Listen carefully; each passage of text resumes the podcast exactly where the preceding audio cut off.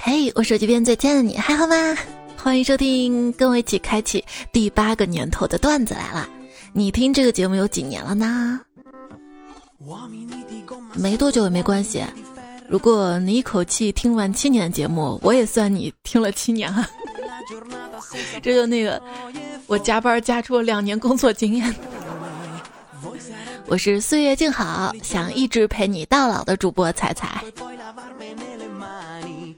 把时间放长远一点儿，也许今天你被蚊子咬了，但是有可能明天这个蚊子就被困在了琥珀里，所以也许未来的文明会从它的体内提取血液克隆一个你。还有什么脑洞呢？身上突然疼了一下，可能是在平行世界里的你被人打了一枪。当宇航员离开地球时。地球上的平均智力可能会下降。小猪佩奇，这个动画片啊，背景应该发生在诺亚方舟上，因为每样物种只有一家人啊。现在小朋友看小猪佩奇，以前我们看什么《喜羊羊》啊，《西游记》，我就琢磨着这《喜羊羊》跟《西游记》。他们也太像了吧，都是每集被抓住，但肯定不会吃掉。套路太了解了。话说啊，唐僧师徒来到一家饭庄化缘，掌柜说：“长老啊，要点什么？”唐僧说：“阿弥陀佛，别人吃剩下的即可。”悟空说：“给我来碗剩饭吧。”沙僧说：“给我来碗剩汤。”八戒：“给我来个剩女吧。”《西游记》里面最重要的妖怪是谁呢？是白骨精，知道为什么吗？因为重要的妖怪打三遍啊！怎么打三遍那个梗好老啊！孙悟空打白骨精的故事告诉我们什么？就是做人太善变会被一棒子打死的。不要压抑自己的情感。如果想念一个人，就去拥抱；如果爱一个人，就去亲吻；如果有人让你上火，就去揍他。嗯，不应该喝点凉茶降降火吗？不能家暴，知道吧？我一个哥们儿，虽然他练过几年的散打，但是他非常的心疼他媳妇儿。每次他被他媳妇儿骂打呀，从来都是。骂不还口，打不还手，他实在委屈的不行，怎么办呢？就一个人跑到火车站，故意把钱包露出来一个角，然后就贼来偷了嘛。他一抓住这个贼，就暴打一顿，撒撒气。时间久了，我跟你说，火车站小偷都知道他了，看到他来就说：“这孙子又在家受气了，跑这儿来撒气了啊，快跑！” 火车站的治安因为他都好起来了呢。两个闺蜜聊自己的老公，哎，你家那口子怎么样啊？说啥好呢？哎，他呀，说话颠三倒四，干活丢三落四的。那他为人处事呢？交友不三不四，对人说三道四的。那对你好吗？哎，对我还好吧，在我面前一贯的低三下四的。一天课堂上，老师呢在讲。古时称自己的妻子一般，这时有几个男生兴奋地喊道：“贱内！”也还特地把那个“贱”字儿咬特别重，似乎这么称呼会让他们感觉特别爽。然后这个时候老师说了：“哎，不知道为什么每个班都有喜欢这个称呼的男同学，每次我都得解释，‘贱内’的意思是我这个贱人的内人，你们不要搞错了啊。”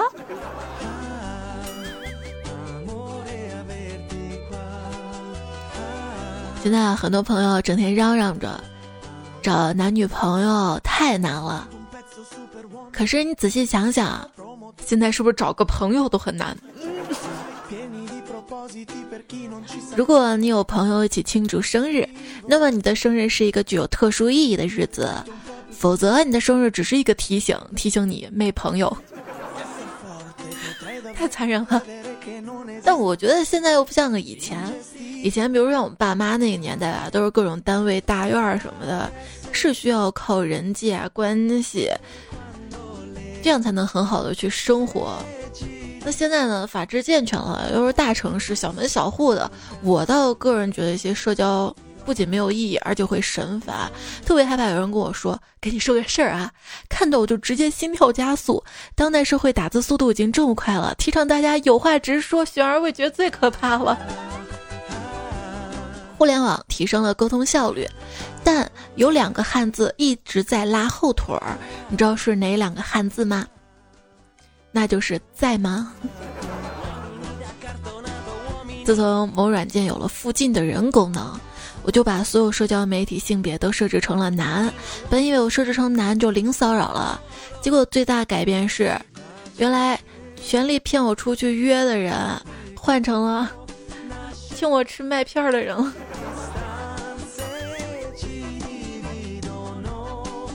那天我妈把微信改了名字，换了头像，加我爸聊天儿，说自己是老公在国外的寂寞少妇，然后约我爸见面。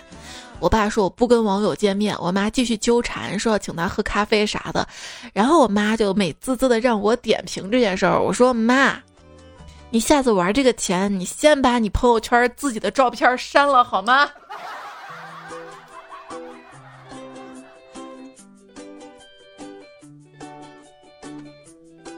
手机啊，越来越重要了。但是，手机越来越重的话，那就不要了，换个轻薄点的。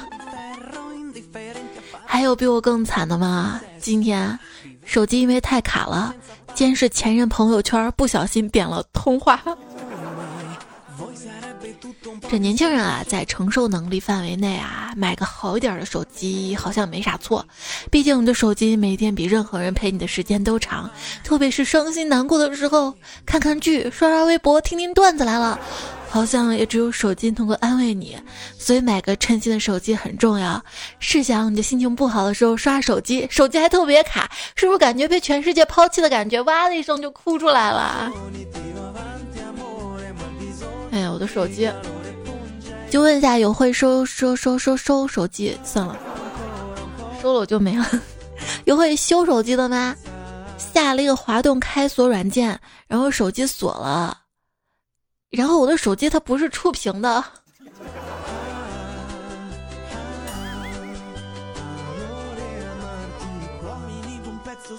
我也不知道手机厂商的人脸识别功能能不能改进一点儿。我每次录节目嘛，戴着监听耳机，人脸识别就总是识别不了我，是把我脑壳形状改变了吗？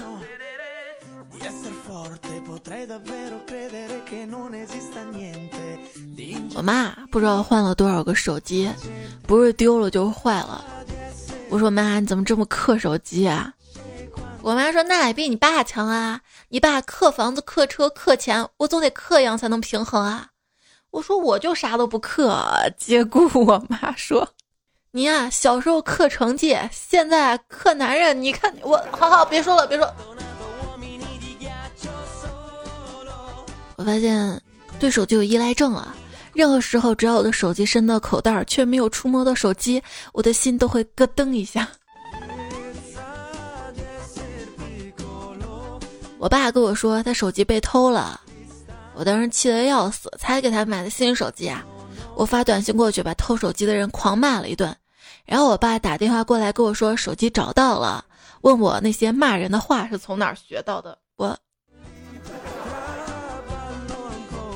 还记得我爸刚买智能手机的时候，听说听歌传歌的话要用蓝牙，于是他马上拨打了幺零零八六问。你好，给我把那个蓝牙开通，就开最便宜的那种。客服正无语，他又添了一句：“啊，你顺便把我相机加个美颜功能吧。”这个季节对你不离不弃的只有蚊子和手机。像我爸第一次用智能手机就闹出了好多笑话，在生活当中有时候会因为信息的不对等。也会闹出一些笑话。我们接下来分享一些吧。话说有一个老头一直生活在荒原，他一辈子没进城，想去看一看。有一天他进城了，到了一家商店，看到商店有面镜子，他一照，镜子那个人很像他爸。哦，原来这就是父亲的照片儿。于是他就把父亲的照片买回了家。买回家来一想，他老婆好像不太喜欢他爸，不能让他老婆看见，就把这藏到了粮仓里面。他呢，每天干活前都去粮仓去看看自己的爸爸。嗯，然后他老婆一看，哎，最近他怎么去粮仓出入的频繁了？难道有一天，趁着老汉不在，他老婆去了粮仓，第一眼看到这个镜子，一照说。这就是他看上那个丑婆娘。哎，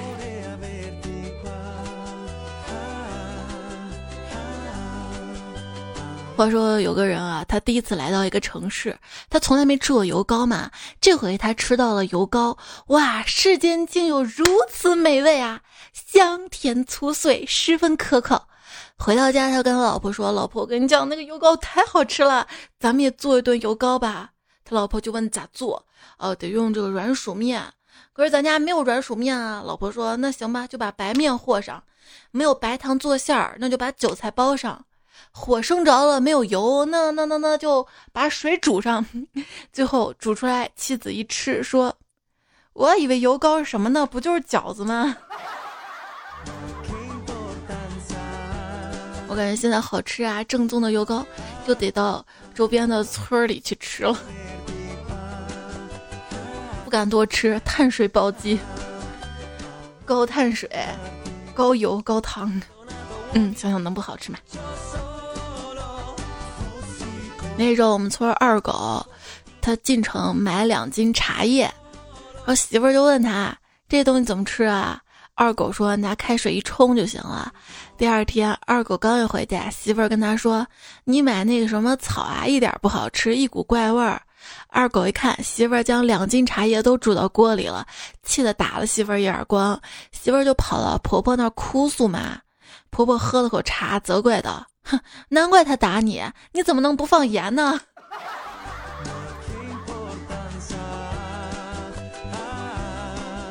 很早以前，有个人他买了一块马蹄表，半夜睡觉就把表摘下来放到床头桌子上。半夜突然听到桌子上有噔噔噔噔噔噔噔的声音，以为老鼠在活动，便悄悄从床底下摸了块砖头，使劲朝放表的地方砸过去。响声立即停止，他这才放心的睡了。天亮醒来一看，发现表盖破了，表针也歪了，只有表壳还完整无损。他庆幸的说道。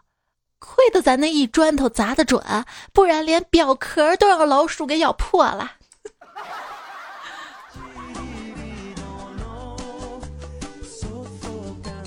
话说有一个爸爸带着他儿子去赶集，结果在集市，儿子捡到一个钱包，大喊：“爸，我捡了个钱包！”哎，没等他爸答话，一个人急忙勾过来，从儿子手里夺过钱包，说：“我的！”便扭头就走了。哎，他爸气的说。以后路上不管你捡到什么东西，先悄悄放口袋里，到家再说，记住了吗？儿子说记住了。又过几天，他们又出去赶集，路上儿子捡到一串钥匙，赶紧放口袋里。回到家，他爸发现钥匙丢了，翻来覆去找就找不到，只好把锁给撬了。刚进门，儿子跟他爸说：“爸，我捡到一串钥匙。”然后他爸气得狠狠抽他耳光，说：“刚才我撬门，你怎么不说啊？”他说：“你不是交给我吗？路上不论捡到什么东西，先悄悄放口袋，到家再说吧。”哎。还行，还给捡回来了哈。要没捡到的话，不也得敲门吗？从前有个小村庄，村里只有一个屠夫，他年纪大了，想把宰猪这门手艺传给儿子。可儿子他并不想学宰猪啊，于是屠夫为了劝说儿子，苦口婆心的倡导。猫姜汤，你跟着一起来，没有什么阻挡着未来。咦，你不在，我不在，谁还会在？我在，我一直都在。十年前，我去镇上买了十只小鸡回家养。可是到家的时候发现丢了两只，就沿途回去找，一直找到镇上，路过一家剪头发的店，老板娘看我在门口东张西望的，就问我干什么。我说我找鸡，从此走上了一条不归路呢。许多年前。一个偏僻的小山村刚刚通电，家家户户都用上了电灯泡。一个老太太不知道怎么关灯，像煤油灯似的吹了半天，仍然没有熄灭。于是她自言自语道：“这玩意儿真好啊，还防风嘞。”这个通电的小山村，过几年之后啊，村里有了一台黑白电视。这天，爸爸带着小女儿看电视，这时候正在放一个广告，是一个卫生巾广告。一个女孩骑着自行车，还说怎么都不侧漏。然后孩子问爸爸：“爸爸，这是什么呀？”爸爸也不知道啊，想了很久说：“可能是补胎的吧。”哎，想想以前看广告啊。防侧漏小贴心，健康奶伴成长，还有酥酥软软小蛋糕什么的。现在的广告是什么？走路就能挣钱了，刷视频就能挣钱了，看小说就能挣钱了。话说，一个城里的富家公子交了个村里的女朋友，过年之后带着礼品去看望老丈人。山路不好开，颠簸了几个小时，终于到了。一进门，司机抱怨说：“哦，你们村路真不好走啊！”女孩爸爸刚把礼品拿下来，听到了，指着一个超薄的液晶电视说：“是啊，看看这电视都压扁了。”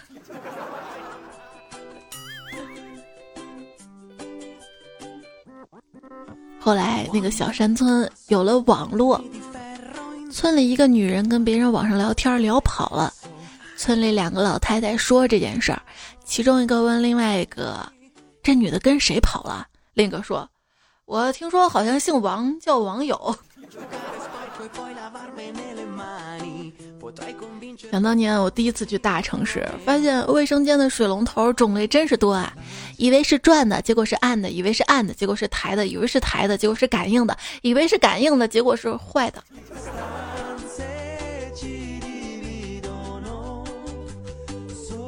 第一次去四川的一个农村里玩，看到满树的桑葚，第一次见，我高兴坏了，就是够不到。一个伯伯说：“你可以捡地下吃，刚掉下来的不脏。”看着满地黑色斑点，我不情愿捡起一颗放嘴里，味道很差，疑惑的问伯伯。伯伯说：“首先，桑葚呢要找熟的吃，其次啊，你吃的是羊粪蛋啊，我。”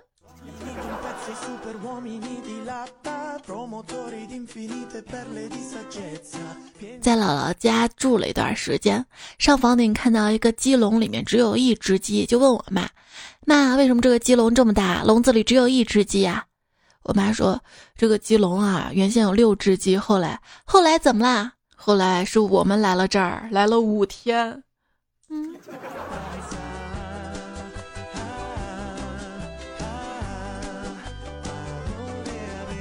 有一次带迷你彩去农村，农村那个墙上嘛，不都画的各种字儿嘛？经过一个写着“种羊”两个字儿的墙的时候，迷你彩突然来了句：“妈妈，羊不是生的，怎么会是种的？” 我发小种了好多土豆到城里来卖，专门说给我送一袋子。既然送我土豆嘛，不好意思，就带他吃了一顿饭。临走的时候，他跟我说他皮卡车没油了，我呢又给他加了油。回家之后，我把这事儿跟我妈说了。我妈说：“这吃饭加油的钱能买半车土豆了。”对了，土豆呢？我猛然想起来，土豆还在他皮卡车上，忘了拿下来。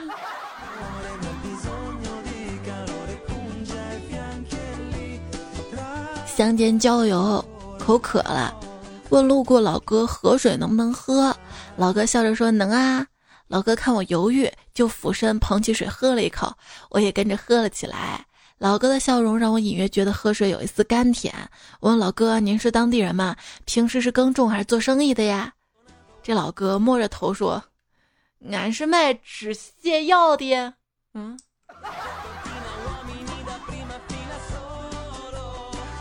野外求生嘛。能喝泉水喝泉水，不能喝泉水就喝流动的活水。就比如说喝水，喝水最好就净化一下，挖三个坑在旁边，等它用土壤过滤之后差不多就可以。千万不要喝死水，死水里面寄生虫啊、细菌什么特别多。实在没办法怎么办？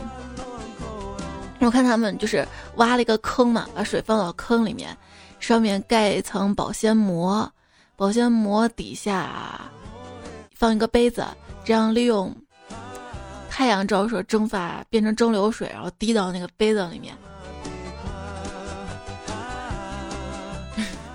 一些奇奇怪怪的知识嘛，万一哪天就用得上了呢？嗯。城里人的乡村日记：第一天，这里空气真好；第二天，这里野菜真香；第三天，这里无世俗之类；第七天，这就不是人待的地方，我想回去。所以说，为什么平均的旅游时间就是五天到七天？待久了发现，嗯，还是家里舒服。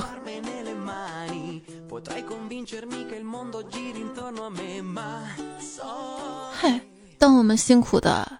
摆脱玉米窝窝头，终于吃上细粮食。城里人改吃我们啃了几十年的粗粮了。他们说这健康。当我们努力穿上崭新的衣服时，城里人开始把衣服弄烂了，说这是时尚。当我们终于住上高楼的时候，城里人开始追求平房大院了，说这叫别墅。我们彼此互相追逐着，没有尽头。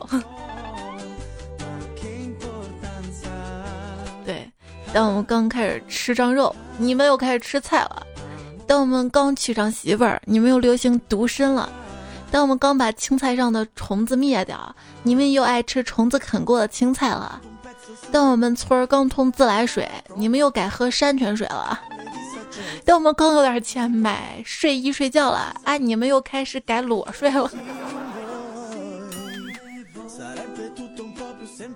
我妈跟我说，她不想在城里过了，无聊，要回家养猪。我装作乖巧的样子撒娇说：“妈妈，你养我就好了嘛，我就是你的小猪猪呀。”然后我妈悠悠的说：“啊，我想养的是过年可以杀了吃的那种。”没没没没事儿，没心没肺才能活得不累。现在是暑假。有两个同学网上遇到了就聊天儿，哎，你暑假在家干嘛呀？我在玩开心农场，那么过时、那么傻的游戏你也玩啊？我跟你说，老子玩的是真人版。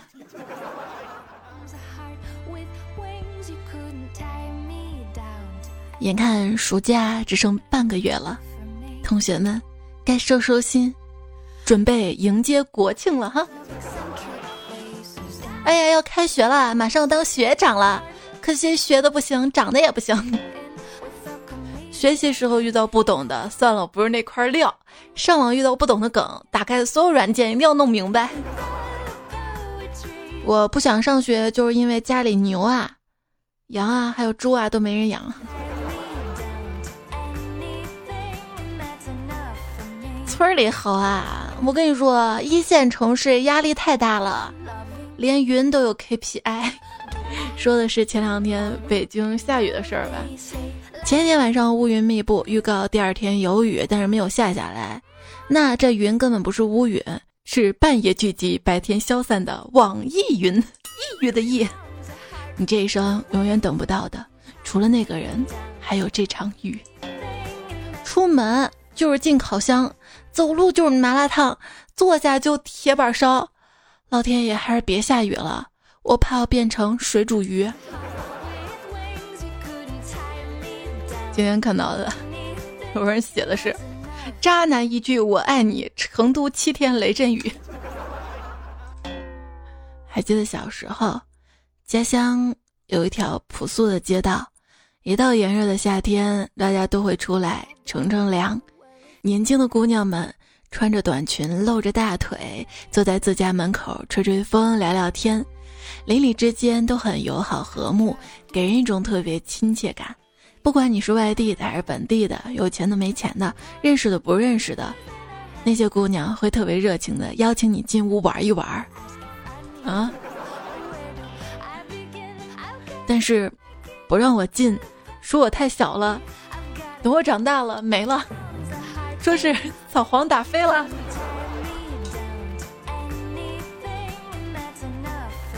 小时候夏天的时候我妈规定我一天只能吃一根雪糕我吃的快每次一会儿就吃完了。那天突然想到只有一根我应该慢慢享受啊。期间我妈出去一趟回来看我还在吃气得抬手打我一巴掌。跟你说了吃一根就行了竟然开始吃第二根了。我好委屈小时候，以为抓住了蝉就抓住了整个夏天，结果他们告诉我那是蟑螂。亲爱的，你要和夏天一起来，我请你听我耳机里的歌，一起去蝉河边吃烤串、喝啤酒，再贪心一点儿，明年夏天也可以陪我。行，那你报销不？初心墨水说：“别人的夏天短袖短裤，却还白的好像不是人；我的夏天防晒霜、防晒服，却黑的好像不是人。”我感觉肤色这个事儿天生的，就我嘛，不管再怎么晒，都很少会晒黑，最多就晒红了或者晒伤了。我晒伤真的好难受啊，又痒，还要蜕皮什么的。防晒还是要做的，这真的是天生的啊。像我闺女，她就是现在她的肤色都比我黑了两个度。什么？你跟我说皮肤就像气球一样，越胖撑的面积越大，撑的颜色就越浅。我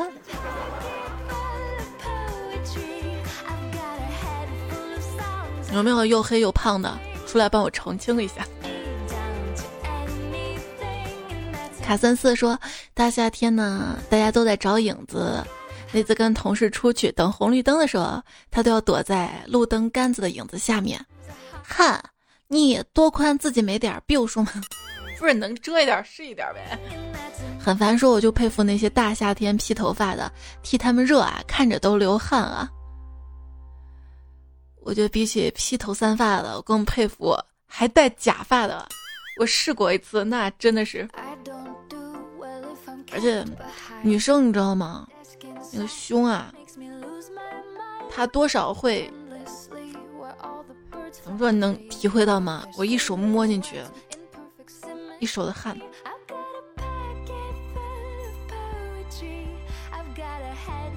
往事清零，爱恨随意说。我有个怪癖，就是搓身上泥，特别出过汗之后，哪怕刚洗完澡，只要你搓，总是有泥。或许这印证了人是泥做的传说吧。是啊，根本停不下来呢，搓出大力丸来了。感觉脖子后面的更多一点。香蕉肌肉男孩说：“作为一个老粉，我告诉你啊。”在夏天听冬天的，在冬天听夏天的，这样就可以体验夏寒冬热的奇妙感受啦。我不是在前两月做了一期冷笑话的吗？可冷了，大家可以翻回去听一听啊。明辉说，下班骑电动车的路上，一场突如其来的大雨，让我明白了好多成语，比如说大雨当下，藏都没处藏。勉强激活成就，事无全失，就驾驶的驶，就全湿是吗？如果遇到一个漂亮妹子，那就是软硬兼施。嗯。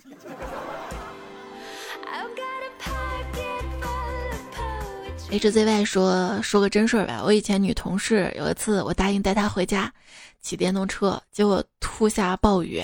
我们俩都淋湿了，就躲在一个桥下面嘛。然后她没有骂我，我很愧疚。看他头发滴答淌水，我想过去给他擦一擦。刚伸手，他回退了一下，我也停手了。就这样尴尬等雨停。刚听完那期凭实力单身，我突然想起他，他叫尴尬忘名字了。只知道他离职之后去了广州做外贸。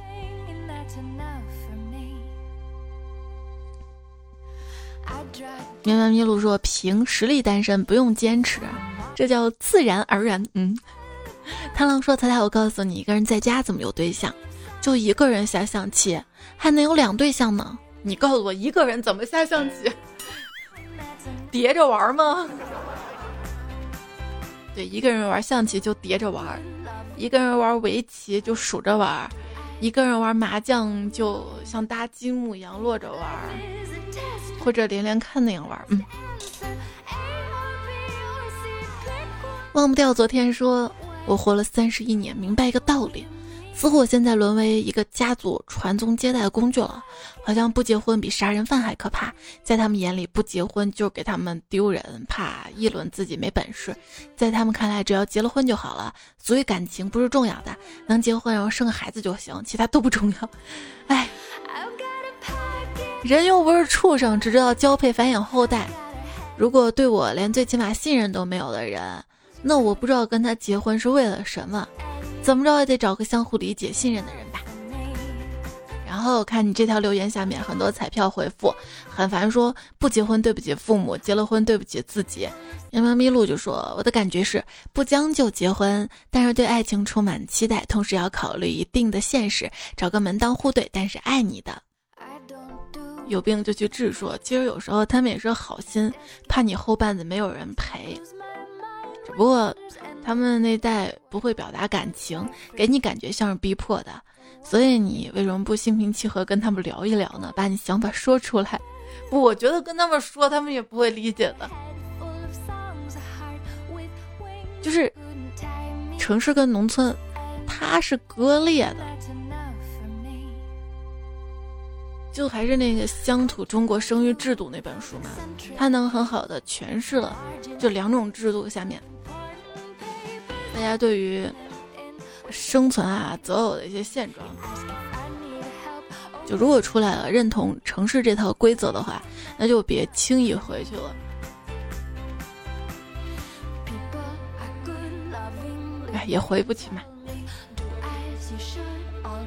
就落淮北说，会经常很想有个人能跟我一起聊天儿。嗨，没有的。才是才才才说。以前有个漂亮妹子给我发早安晚安的，发两个月，听了彩彩节目才知道，原来我们是有可能。怎么了？你还以为他？嗯。北方干活小爷说：“彩姐我来啦！前几天跟对象旅游去了，感觉心情美美的。只不过玩了三天他就回家了，而我去他们学校附近地方租房准备上班。”哎，奈何资金不够，只能租便宜一点。除了一张床和桌子，什么都没有。天热的要死，对象给我买了个电扇，吹起来贼舒服。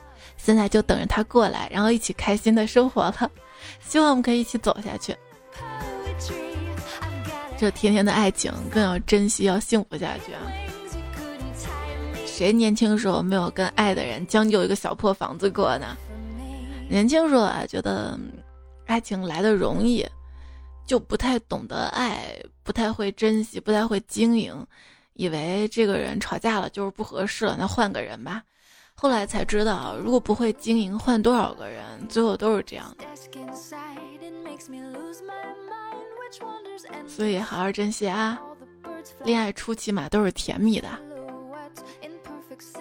也要努力赚钱，知道吗？不能一直蜗居在此嘛。犹豫说：“你们信不信啊？思念一个人真的可以穿透时间和空间，只不过它是以梦的形式表现出来的。那我做梦老梦见老板，怎么回事啊？我是一刻不会思念他的。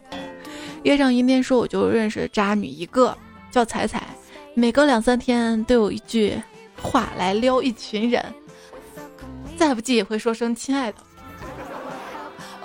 我是骗了你的钱还是骗了你的色了啊？”我怎么就渣了呢？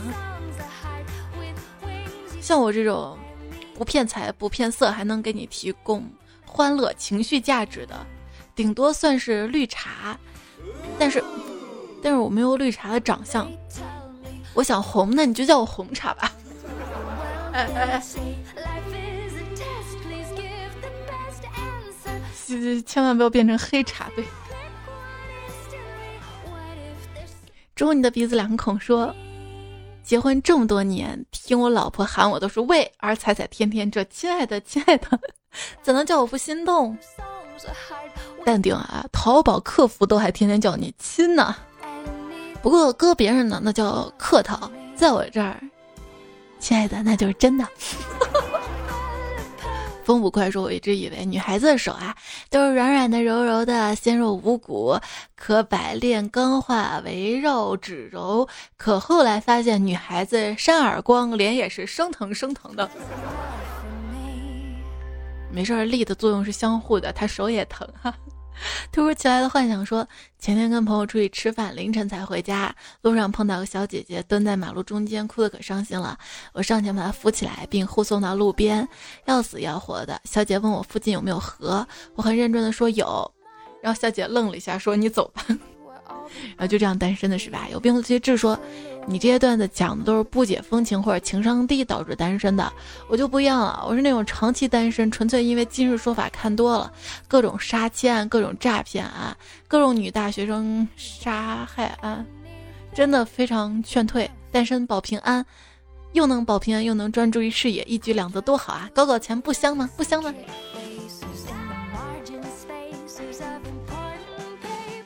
钱啊，都是臭的，不然怎么能说臭钱呢？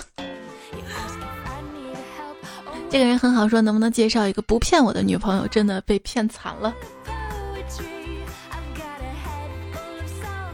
大概是骗你钱吧。有些男生啊会在社交网站上或者朋友圈展示自己有钱，晒个车呀啥的，而有些男生呢会展示自己有才华。你觉得？这两种男生会分别吸引到什么样的女生呢？展示有钱的就会吸引到爱钱的，对吧？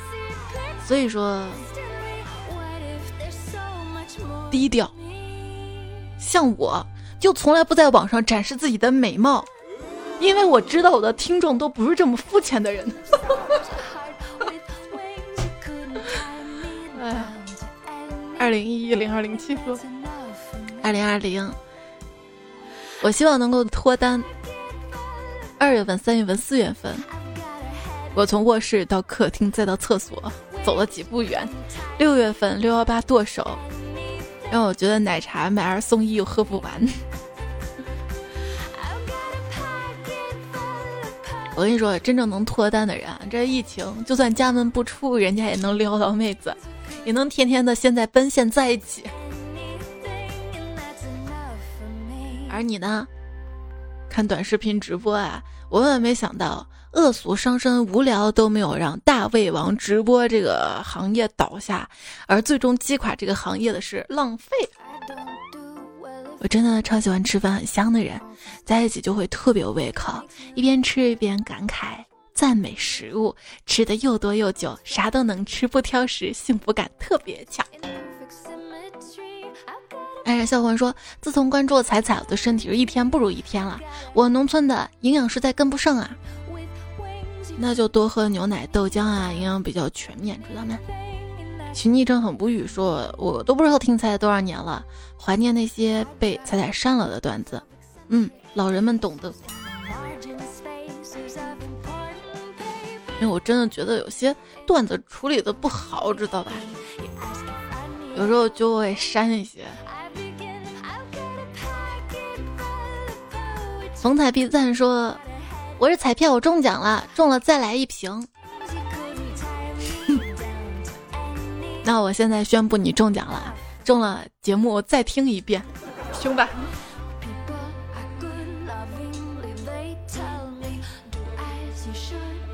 瑞差说：“我孩子快六岁了，我居然背着我媳妇儿爱了你六年，哈哈哈哈！这媳妇儿知道也不会说啥吧？毕竟我孩子也快六岁了。”哎，哪不对？陈友说采访彩，一直听成裁缝的裁，不知道彩现在还说这句话不？我在想，我这个连普通话都说不标准的主播是怎么混了这么多年的？靠什么？靠上辈子拯救银河系吗？还看到很多朋友说，我才知道段子来生日居然跟我同一天。我跟你说，你。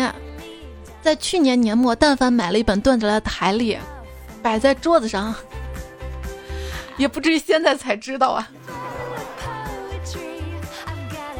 子飞说：“从那些纷扰的段子中，看到生活中的活泼，从那些对立的段子中看到生活的磨合，从那些伤感段子中去发现生活的禅机无限、生机勃勃。谢谢大家。小时候这样写作文会得高分的哈。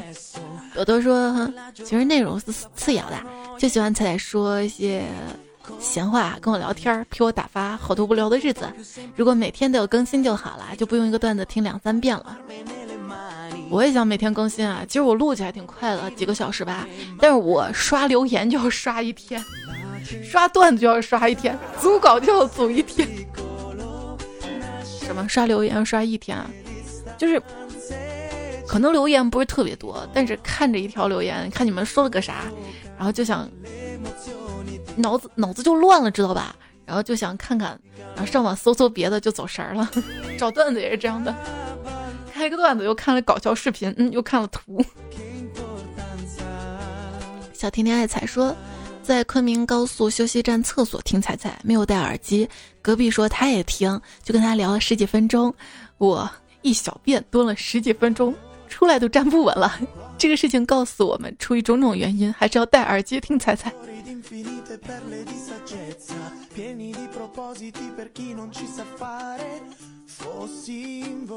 但是如果蹲厕所的话，戴耳机，无线耳机还行，有线的话不太方便吧。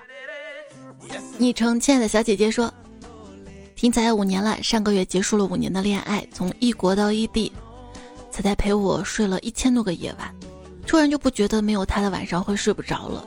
自己都觉得有点可惜，但是一直会鼓励自己勇敢面对孤独，因为夜晚睡不着的时候还有彩呀。希望所有男孩女孩都能在自己最好的年纪遇到对的他。有时候也不是不对，就是年龄啊、距离啊，其他打败了。但是又想想，真爱是不会被这些打败的吧？封笔墨之取记是说，我们的校服就是 J.K。我们高中校服也是，是红色的格子裙子，上面白衬衣，但是就那个裙子太长了，到膝盖以下，所以我每次穿的时候就会，就腰那块儿卷上几圈，就短了嘛，到膝盖以上了。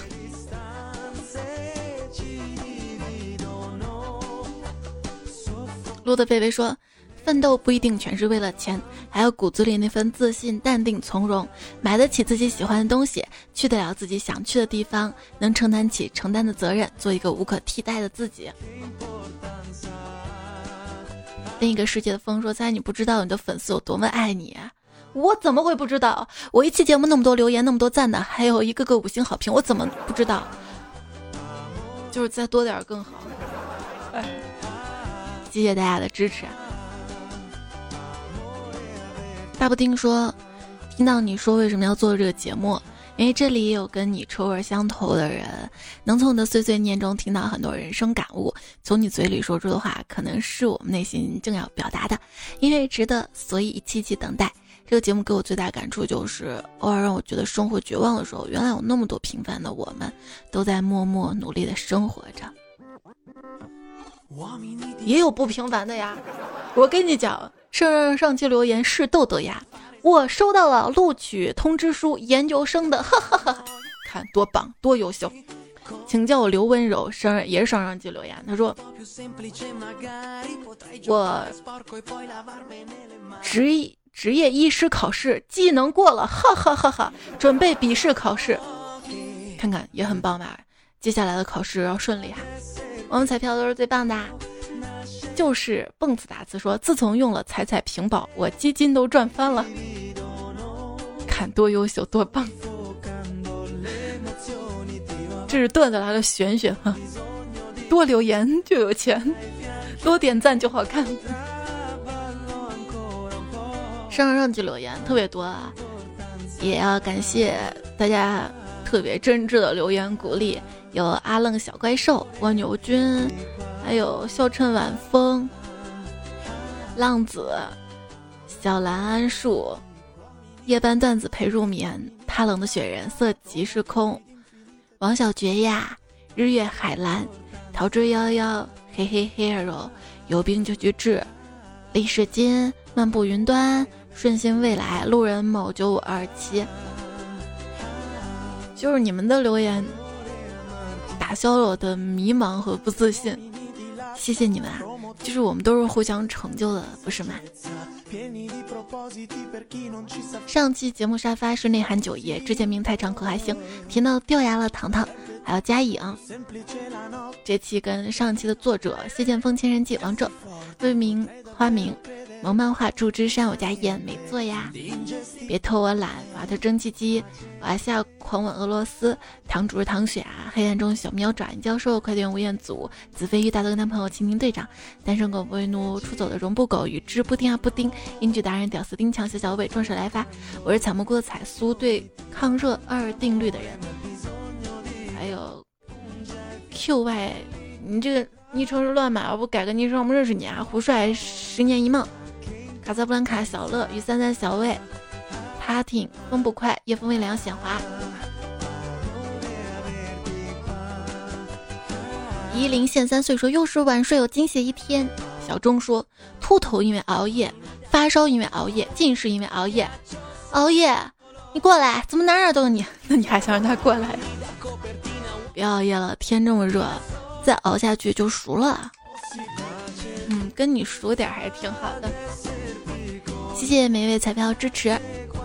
我的节目呢是在喜马拉雅上更新的，可以在喜马拉雅上面搜索“段子来了”，把这个专辑订阅。